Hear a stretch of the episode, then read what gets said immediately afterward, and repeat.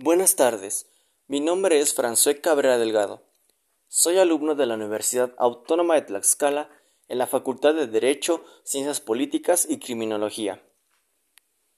Y en este podcast, como primer punto, quiero mencionar la salud general en mi municipio de Tlaxcala, que bien y como ya lo sabemos, el artículo 73 de nuestra Constitución, en general, avala que todo ciudadano tiene derecho a una atención médica digna y sin discriminación. Durante el confinamiento, las autoridades de salubridad cumplieron con las medidas básicas de distanciamiento social y cuidados en general con el objetivo de evitar la propagación del COVID-19 en nuestro municipio y por ende en el Estado. Cabe mencionar que las vacunas fueron aplicadas al sector salud y a personas de la tercera edad, aunque para personas según encuestadas y personalmente, es intrigante saber que algunas vacunas se han estado perdiendo.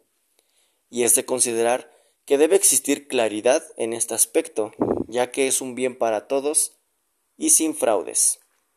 Por otro lado, la atención ciudadana en mi municipio de Tlaxcala, dentro de los criterios generales que da la gente, es sin duda regular, ya que por cuestiones, y dando ejemplo, de trámites de cualquier tipo o alguna solicitud para algún servicio, el personal, según personas encuestadas, suelen ser malhumorados o bien dan un mal servicio a la gente, lo que conlleva a pensar a las personas de mi municipio de Tlaxcala que el gobierno estatal llega a meter a su gente por palancas, lo cual en estos tiempos de confinamiento son en suma muy importantes los trámites médicos, por lo que a veces el personal no llega a entregar dichos trámites o a realizarlos en tiempo y forma.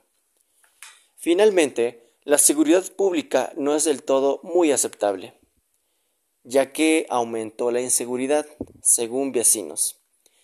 Y los datos recabados, en mi comunidad se han registrado robos, tanto que no se lleva a cabo el artículo 22 de nuestra Constitución.